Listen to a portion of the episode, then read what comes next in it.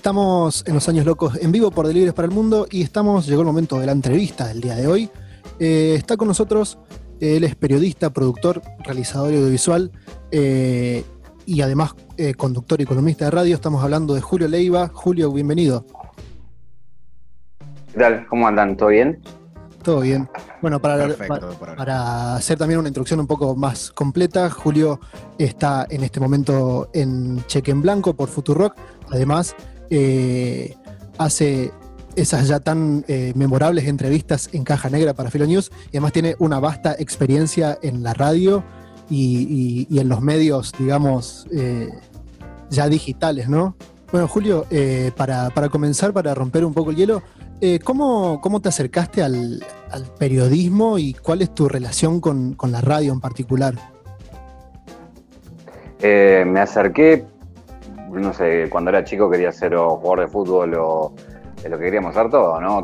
tocar algún instrumento en la música y como era muy malo con las cosas, lo que me dio fue el periodismo. Entonces dije a eso porque era una de las, cosas que, que, pensaba de chico que iba a hacer, ¿no? Si no me iba bien como con la música o con el fútbol, eh, iba a hacer eso y obviamente no me fue bien ni con la música ni con el fútbol porque no pude hacer ninguna de las dos cosas y entonces me, terminé la secundaria y ya tenían claro, viste, que hay mucha gente que da mucha vuelta para decir que va a estudiar.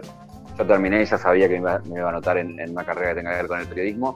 Y cuando empecé en el periodismo, en, la carrera, eh, la primera vez que entré a un estudio de radio dije, acá, acá es donde me siento más cómodo y esto es lo que realmente me gusta esa cosa, viste, de cuando se cierra el estudio y se insonoriza y, y entras como en una cápsula que decís, epa, ¿esto qué es? Y ahí es como que dije, bueno, esta es mi casa. ¿Qué estuviste estudiando, Kai, que estuviste comentándonos recién este, sobre que decidiste estudiar algo? Y nosotros estábamos mirando hoy tu perfil de Instagram y subiste una foto de cuando tenías 19 años que estabas en una radio de Isidro Casanova. ¿Cómo fueron esos inicios? A, Buen cabello. Que estaba orientado. El, claro, eh, tenías el pelo largo, yo no tengo pelo, por ejemplo. bueno, sorprendió mucho porque creo que no, no había una imagen pública mía de esa época, ¿viste? Eh, de hecho, yo tuve el pelo como muy largo hasta los 24, 25. Y que de hecho los que me conocen de esa época de la radio se recuerdan, pero nunca vi una foto. Y entonces dije, bueno, voy a poner esto porque para mucho va a ser una sorpresa ver esto. Eh, yo me creía muy rockero y daba más que cantante de cumbia con él. Agostini, eh, hablando de los memes de Julio. Hacía el chiste, ¿viste? Eh, y bueno, en esa época cuando estudiaba, estudiaba periodismo, estudié periodismo, hice la carrera, me recibí, después estudié producción de radio, que también me recibí. Y en paralelo iba haciendo la radio barrial, viste esta foto que contaba, así que, viste, era una radio de Casanova, radio así de barrio. Que un programa que inclusive se llamaba No tan distinto, era un programa de rock, de música sobre todo, y que lo tuve en paralelo con ya laburando profesionalmente como hasta los 24, 25. Eh, viste, era una, una radio de barrio donde eh, pasábamos solamente, mayormente rock nacional, inclusive era antes de la mega eso. Eh, y, no, y nos pasó que creamos hasta una comunidad, venía gente, me acuerdo, a la vereda de la radio a escuchar el programa, eh, porque se hizo como en la zona un programa medio mítico, ¿viste? de hecho hay gente todavía me cruza que, que, empezó a relacionar, yo te escuchaba en esa época y ahora te veo acá y empieza como a relacionar. Eh, así que la radio estuvo de muy, desde muy chico, ¿viste? Como que yo empecé a los 18, ya entré a un estudio, de eso que te contaba, entré a, la clase y de ahí ya me fui a dónde, hay una radio donde puedo hacer radio. Y ahí empecé. Perfecto. Y bueno, y de, ese pasaje, digamos, de, esos primeros programas a ya los más, digamos, mainstream, ¿cómo fue el, pasaje? Y, y, o sea, llegaste a trabajar también con, grandes conductores ilustre como, no sé, Lalomiro Pergolini, digo, ¿cómo fue ese pasaje de lo más alternativo a lo, a lo más tradicional, por decirlo de una manera? Eh, cuando empiezo en Ether, el, miedo cuando uno estudia cualquier carrera es, bueno, voy a trabajar de esto o no. De hecho, yo en el posteo este que, hice hoy era, era un poco ese chiste, porque me acordaba de ese pibe que, que su miedo era si iba a poder laburar de eso, porque me imagino que les pasa a ustedes ¿Qué le debe pasar a los streamers o, a gente así que le dice, ah, dejá de hablar boludeces y anda a laburar? ¿Viste? es lo que te, lo que te dicen, ¿viste? Eh, y después te presentan como, bueno, acá está mi, sobrino, el periodista, o viste aquel que te bardeaba, después viste como que te saca la foto con vos o te pide un saludo. Y ahí empiezo, cuando estoy en Éter, me, empiezo a laburar como se, hacía, hacía en esa época, viste, por, por el viático en una compañera deja laburar en Radio Nacional, me dice, ¿querés venir vos? Voy yo, laburo en paralelo. Pero mi primer laburo profesional fue con Lalo cuando termino Ether. La verdad tenía buenas notas y estaban dando pasantías y dieron muchas pasantías y a mí no me daban. Y cuando voy le pregunto al director, che, no me están dando nada y está por terminar la, la cursada. La cursada. Y me dice, sí, me dice, vos que tranquilo porque estamos esperando que salga algo bueno eh, para darte algo que realmente te merezca, ¿viste? Me dijo el chabón. Y dije, nunca me chamullaron también porque no me dieron nada y me fui re contento, ¿viste? la zanahoria, la zanahoria, claro. Claro, claro. Y bueno, cuestión que terminó, terminé, terminé, me recibí y no me dieron nada. Me recibí en diciembre y en febrero me llama el chabón y me dice, ¿te acuerdas que yo te dije que cuando aparezca algo bueno en serio te iba a decir? Bueno, apareció, Lalo está buscando gente, ¿querés trabajar con Lalo? Yo dije, sí, como que no, es mi sueño laburar con Lalo, me está cargando, no puede creer. O sea, imagínate esa época, ¿no? El Lalo era, el uno, lo sigue siendo, digo, pero la radio era nada, era un, era un pecho pesado. Eh, también lo que decía hoy Mario, también era gente que uno eh, escuchaba y admiraba. Y bueno, ahí empecé a laburar con Lalo y era una pasantía por un mes, me quedé seis años laburando con él. Fue como mi gran universidad, mi gran carrera. Y ahí, bueno, empecé a, hacer un montón de, programas y de radios y en medio en el posteo de hoy también hablaba de eso, del, sueño de poder trabajar en muchas radios que soñaba con trabajar y en otras que ni me imaginaba que, que trabajé. Entonces, en todas las FM y las ADN importantes por lo menos. Perfecto. Este, vos también estuviste, bueno, en todos los pasajes, todo esto, este, el recorrido histórico que hiciste en diferentes trabajos, también te da la perspectiva para pensar qué herramientas necesitan los comunicadores hoy en día para trabajar en los medios, o viste, qué elementos tienen que tener, tipo saber entrevistar bien, saber preguntar, saber manejar las redes sociales. ¿Cómo ves eso? ¿Qué herramientas necesitan los comunicadores hoy en día? Yo creo que, eh, digo, las que necesitas son las mismas siempre. Obviamente con, las redes sociales hoy también tenés que ser community casi de vos mismo, ¿no? claro, el branding personal, digamos. El branding, branding personal, digamos, ¿no? De hecho, eh, vuelvo al posteo porque un poco tiene que ver con eso también, es como contarle mi historia a aquel que no, me conoce. Eh, aquel que por ahí me conoce por Caja Negra si no, mira, yo vengo hace un montón laburando en esto. Eh, y me pasa mucho también de que me dicen, ah, vos sos el mismo que hiciste tal cosa, o me, viste, de hecho me están diciendo ahora muchos pibes de 12 años, ¿viste? Como se copan con caja negra y después empiezan a indagar y encontrarse con, pará, vos hiciste el docu del indio, vos hiciste tal cosa, ¿viste? Y empiezan a descubrir. Eh, entonces, digo, es importante a la hora de, la profesión en sí conocer todas las herramientas a mano para ejercerla, ¿no? Ya estar en la radio, digo, saber comunicar, contar una historia, dar una información, tener backup, tener eh, nada, conocimiento, digamos. Y obviamente, si después tenés el plus y la bendición del carisma y de muchas otras cosas, buenísimo. Eh, y después todo lo que tiene que ver con las redes, ¿no? Hoy, la verdad, eh, las redes tienen un peso muy importante. Yo he visto mucha gente contratada por ser mejor tuitero que mejor locutor, digamos. Que, compraron el personaje de la red y después cuando va y entró al estudio de radio no pueden hablar más de 140 caracteres, digo, pero pero bueno, también hay que tener cuidado con eso, ¿no? Pero pasa un montón, la verdad que pasa un montón. Y bueno, en este sentido, ¿no? De, que como que cada vez hay más medios y más eh, lugares donde expresarse y mostrarte, mostrarse, digo, eh, existe también, o sea, existe una democratización, digo, ¿hay más lugar para la gente o los lugares son los mismos? No, hay muchísimos más lugares. Eh, hoy, hoy, digamos, yo cuando me egresé y cuando tenía que salir a buscar, tenía que ir a un medio, a alguien que tenga la tecnología y las herramientas para yo poder hacer lo que supuestamente sabía hacer. Digamos, tenía que buscar una radio o un diario o un canal de televisión. Hoy lo puedes hacer en la habitación de tu casa. El gran ejemplo de los streamers, que para mí es la radio de, esta época, están haciendo todo eso eh, en una habitación. Eh, antes de ayer, que cuando se, unieron dos que entrevisté, que son Paco y Pimpe, tenían 90.000 pibes mirándolo. Claro. y, estaban en, y estaban en un comedor, o sea, de una casa. Eh, entonces, hoy las herramientas son muchísimas.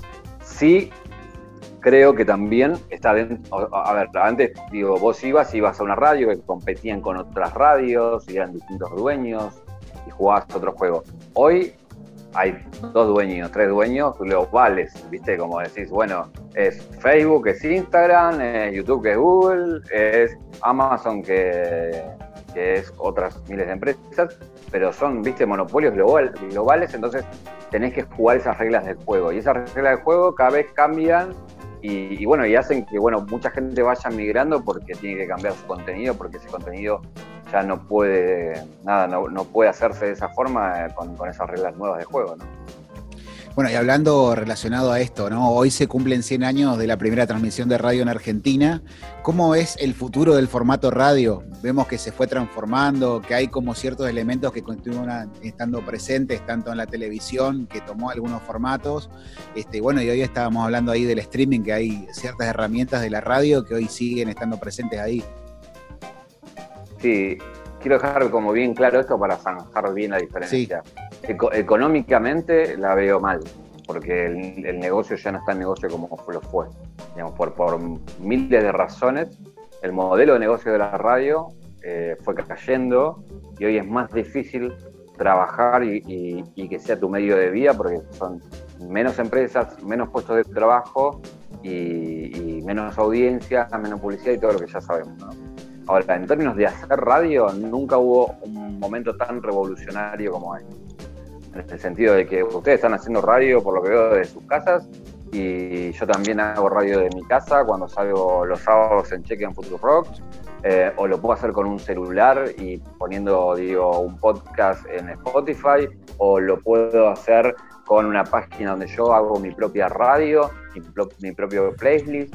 Eh, hay nada, un montón de herramientas y lo puedo hacer con esto, con, un, auricular y un micrófono, mientras tenga potencia en lo que voy a decir y eso eh, tenga una audiencia a la que le interese, ¿no? Entonces son dos planos como separados. Vivir de la radio cada vez más difícil. Hacer radio cada vez más fácil. Fácil. Eh, bueno, Julio, digamos, en, este paso, digamos, tan grande por, por los medios, también hiciste documentales, pero no son, eh, no, son eh, documentales sobre cualquier cosa, sino sobre el Indio Solari, digamos, una figura tan importante de la, de la cultura popular eh, argentina, no solo de la música, sino de, que atraviesa a la sociedad. ¿Cómo es, cómo fue ese, cómo fueron esos procesos y cómo, y cómo es trabajar con una figura tan grande? Eh, el primero tuvimos eh, que fue Piedra que late, que era como todo lo que rodeaba a un show del indio, y el segundo Tsunami, que ya era desde adentro, como se vivía todo eso con, el testimonio del indio. De hecho, el cuadro que ven ahí, que está ahí, es Jijiji, el plano de Jijiji con el dron, todo eso que parecen hormigas es, es la gente. Eh, a ver, con el primero para nosotros fue una cosa muy genuina que era tratar de entender por qué provocaba eso en la gente y charlar con la gente sobre eso.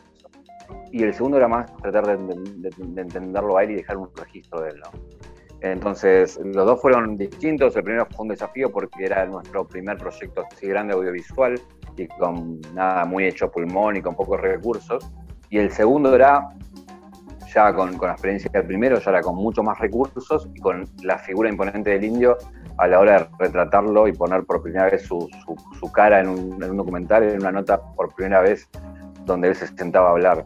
Entonces fueron como distintas montañas, ¿no? La primera con la montaña de poder lograrlo que lo hicimos, y la segunda de, la montaña del peso de, que, esa figura tenga un registro visual que, quede, ¿no? Que, aquellos que quieren saber que, cómo era estos shows multitudinarios entren a cualquiera de los dos documentales y, y puedan verlo y que quede registro de eso, ¿no? O sea, ya también, o sea, también una figura para que pase a ser eh, un mito el indio, ¿no? Digo, después de estas. O sea, con estos registros lo, ubican en ese lugar. Sí, e, es que la verdad, eh, te guste o no, eh, te agrade la música o no, lo quieras o no quieras, es innegable es un, un ícono de la cultura, de la cultura popular argentina de los últimos 40 años por lo menos, ¿no? No hay calle del país eh, que no tenga una frase de él eh, y no, no, no hay eh, momento que uno no se cruce con una remera o con algo en redes o con, nada. Con, cosas que, cruzan a, nuestra sociedad. entonces, para nosotros era eso, era, era ponerle imagen o contar la historia de, una persona que, influyó mucho en la cultura Argentina en los últimos años, ¿no? Y desde un lugar muy difícil, que es ser sofisticado y popular a la vez, ¿no? Eh, eso creo que muy pocos artistas lo logran. Algunos lo logran como Spinetta por ahí, pero no a este nivel de masividad, ¿no? Eh, de, llegar a, los estratos más bajos y a los más altos y que esas dos realidades se crucen en un show, cosas que, solo el fútbol logra, ¿no? Ahí por lo que se puede ver del documental y bueno, y el nuevo trabajo que estás realizando con la entrevista que estás haciendo para Caja Negra o en Caja Negra, eh, se ve que se te sienta muy cómodo, te sentís muy cómodo en el lugar del entrevistador. ¿Tuviste alguna formación psicológica? Te lo pregunto así porque me parece que vos generás un clima específico de reflexividad en algunas preguntas específicas, donde se lo puede ver a personajes, por ejemplo, no sé, Pimpe, Juaco, que salen del lugar del streamer y se ponen en un lugar más serio y pueden hablar un poco de su vida más reflexivamente.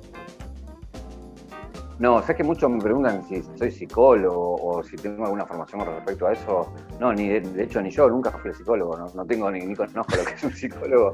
Debería ir, calculo, pero, pero no, no conozco.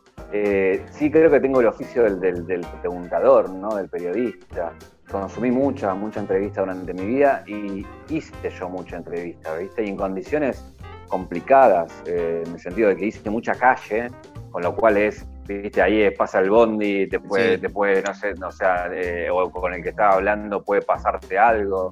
Eh, y te sacan del aire, termina la, una nota más importante y chao. Cualquier cosa, viste, o sea, a mí me han pasado cosas muy bizarras en, entrevistas en la calle, viste. Eh, no sé, me acuerdo una vez laburando, te digo, para TN, estaba haciendo un informe sobre camioneros y había, me habían mandado a cubrir el equipo de camioneros eh, que jugaba en Luján. Entonces me voy con, con el camarógrafo y vamos a la hinchada de camioneros. Estaba jugando camionera contra Luján de no sé qué, ¿viste? Y de repente, bueno, preguntando ahí, preguntando en el medio de la popular, le tiro a uno algo y me dice, pero vos dónde sos? Y yo le digo, no, de TN. ¿Cómo que sos de TN? se me, me cinco, seis pibes, ¿viste? Me rodearon estoy hablando de año 2008, 2009, todavía ni no, no había pasado el conflicto, o recién empezaba el conflicto. Antes de, claro, te miente, claro, tipo de, la Claro, antes, antes estaba, estaba empezando como eso. Y yo justo le veo el trapo y decía la Ferrere, el trapo, ¿viste? Y yo digo, ¿vos sos del AFE? Digo, sí, ¿qué? Me dice, ¿viste? Yo también, le digo. Y me dice, ¿Y de dónde sos? A ver, no me mientas, ¿no? Y yo digo, no, de acá, acá. Le nombré tres, cuatro lugares que conocía porque vivía cerca. Mirá, mirá, está laburando en TN, este, la pegó, me decía, ¿viste? Pasamos de que me iban a matar a, era el ídolo, ¿viste? Y así esa zafado y esa cancha me la dio el estar mucho en la calle, ¿no? Es, bueno, pero eso hablando de las herramientas que necesitaban los comunicadores, para mí, enfrentarte en la calle también es tener esa velocidad mental que decir, decís, encontrás, viste, como algún elemento que te permita zafar y salir adelante con una nota o, meterte en algunos lugares. Lo, pongo como ejemplo, porque imagínate, yo sentado con una persona re cómodo con aire acondicionado, viste, estoy en mi mundo, porque, porque si, si de eso que me costó lo, lo, pude zafar, ahora como, bueno, che, no pasa nada acá, viste. Entonces, esa gimnasia me permitió, creo, llegar a este punto de, Caja Negra. Caja Negra es producto de, mi historia también. Digo, ahí está, puesto eh, sutilmente e imperceptiblemente eh, todo lo que yo he aprendido en todos estos años. Eh, y de hecho también yo muchas veces con, el equipo con el que laburamos, Maxi Díaz, con Emiliano, con, con, todo el equipo, porque es un equipo inmenso, a veces era yo cuando empecé con, con, esto era como casi antitelevisivo o anti-imagen, donde yo decía, quiero todo negro, quiero que casi a mí no se me vea y quiero hablar poco y que toda la atención esté en el entrevistado, ¿viste? Como que yo sea alguien que guíe y vaya llegando, llevando, pero que no, no, no tomar un rol protagónico, porque a eso estamos acostumbrados y perdimos un poco lo que, porque programas como Caja Negra hubo, hubo mucho en el pasado, ¿viste? De hecho yo consumí mucho de, de ellos, aprendí un montón, desde Polosecchi por un lado, Soler por otro, eh, si pueden, vean las, entrevistas de Solera Borges o a Cortázar que están en YouTube. Eh, y vos ves ahí y el tipo, viste, preguntándole cosas a Facundo Cabral, como preguntándole, y el tipo volaba, viste. Eh, entonces, nada, como que es producto de todo eso, que, está de alguna manera imperceptible, calculo, eh, pero creo que tiene que ver con eso, con la comodidad que, que sientes, ¿no? el clima, o esta cosa que da medio de psicólogo, ¿viste? Como, eh, nada, ser, ser lo suficientemente amable para que el otro se sienta cómodo en el lugar para poder charlar, básicamente. Y en este sentido, en Caja Negra se entrevistan a nuevos protagonistas de, la cultura, digamos, popular, sea gamer, youtuber, etcétera. ¿Es un desafío entrevistar gente que por ahí no está tan acostumbrada a dar notas? Sí, es un gran desafío. Nosotros lo pensamos como un lugar donde, por donde pasen los referentes de hoy en día. Eh, entonces, eh, me puede pasar que, entrevistamos a Mujica, pero nos entrevistamos porque nos parece un referente para muchos pibes que pueden ver ahí, digo, algo que les puede servir. O, no sé, hemos entrevistado, qué sé yo, a Darío Schanreiber, que filosóficamente te puede aportar algo también, pero eminentemente tiene una cosa muy de Instagramer, de gamer, de youtuber, de streamer, y la gran mayoría, muchos de ellos, es su primera nota formal, ¿viste? Eso es lo loco, ¿viste? Que, son pibes que vienen ya desde varios años, eh, de millones de seguidores, y es por primera vez que ellos se sientan a, charlar en una entrevista así más formal, ¿no? Por dos motivos. Una, porque los medios tradicionales los, los desconocen, o porque ellos mismos también tratan de no ir porque sienten que el medio tradicional los destrata, le pregunta cuánto ganan, le preguntan, che, ¿cómo es hacer videito? ¿Viste como el tío este que te contaba que te decía, eh, che, vos que hablabas volvés en la radio? Bueno, esa, esa cosa que la verdad muchas veces es por ignorancia, no de maldad. Y muchas veces también hasta es por, por temor y por miedo, ¿viste? A desconocer a lo que viene, ¿viste? Y yo creo que logramos que ellos se sientan respetados y por eso vienen. Eh, también me pasa, viste, no sé, ayer hicimos una con que salió una de Bruno y, Bruno estaba muy nervioso, Bruno Anger, cuando lo hice estaba, estaba nervioso él porque él me dijo, che, la primera vez que me siento en una entrevista, además la primera vez que salgo de mi casa después del quilombo que se armó con, todo lo que pasó con él en esta cuarentena, viste. Eh, hasta no estar, no, no, hablaba con gente casi. Eh, o Donato, que tenía el tipo, cuando yo lo entrevisté, 13 millones de seguidores y nunca había dado una nota. ¿Viste? entonces, ese es un desafío por un lado, y también tenés el desafío que, no sé, he entrevistado a Abel Pintos o a Lali Espósito que tienen 300.000 notas encima, ¿viste? Y, tratar de hacerla diferente. Tratar de hacerla diferente eh, también es un gran desafío, Hablando, metiéndonos un poquito más ahí en el meollo más, este, si se quiere, de metiche o fetiche, podríamos decir, ¿cuál fue la nota la nota más complicada que se te complicó? No sé, me imagino que el bananero no habrá sido nada sencillo entrevistarlo. Sí, no, la verdad que fue re, cordial Hay una cosa que también yo, viste, eh, dijo que las cosas sucedan, viste. No, no, no, no es que yo voy a meter. Programado, claro. Claro, ni siquiera ni a opinar de lo que realmente pienso o, a decir lo que a mí me parece. Entonces, viste, dejo, dejo fluir y que, en todo caso el que está al otro lado tenga más herramientas para, para bueno, al que no lo conoce, que lo conozca o, sepa un costado distinto de él y el que lo conoce, que, por ahí, bueno, eh, escuche boca de él su historia. Eh, todas tienen algo, viste, alguna, alguna puesta arriba, viste. Eh, Ahora la que va a salir la que la, la, semana que viene es de, un trapero muy grosso, eh, que yo también lo veníamos buscando hace rato. Y, para mí era, viste, yo a este pibe le quiero hacer la, nota de que todavía no tuvo, viste, era como mi objetivo. Y la verdad que siento que lo logramos, digo, que vos vas a ver esa nota y vas a decir, ok, entendí a este pibe, entendí quién es y dónde está parado. Medio un poco, esa es mi búsqueda también muchas veces, ¿no? Me planteo como objetivos, ¿no? Bueno, el de, Bruno, mi objetivo era que, digo así, que no, que no fuera el del stream, que no fuera el que grita, el que está arriba, el que, ¿viste? Claro, sí, sí. conocer al pibe que está detrás de ese personaje.